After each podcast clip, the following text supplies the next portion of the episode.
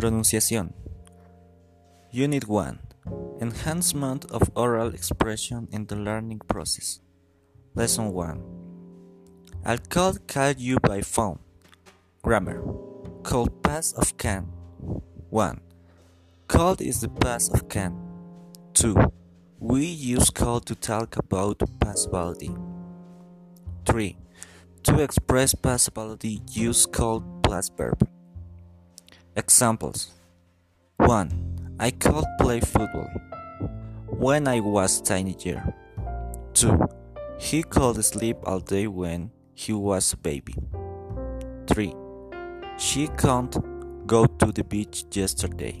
It was too, too cold. 4. Could you speak English last year? Short answer. Yes, I could. No, I can't. Long answer. Yes, I could speak English last year.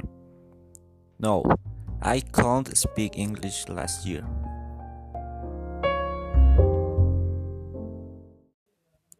La resiliencia.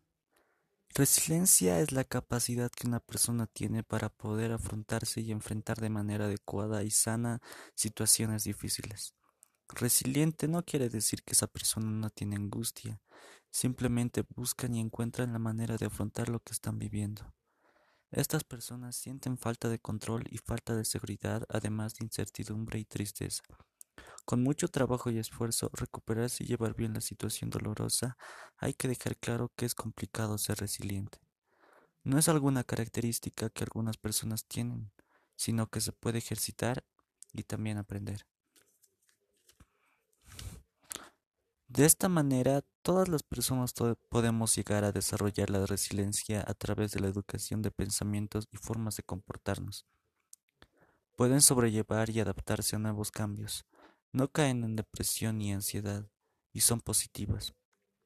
La resiliencia es dar un paso adelante o volver al momento en que estabas antes del momento difícil en que te encuentras.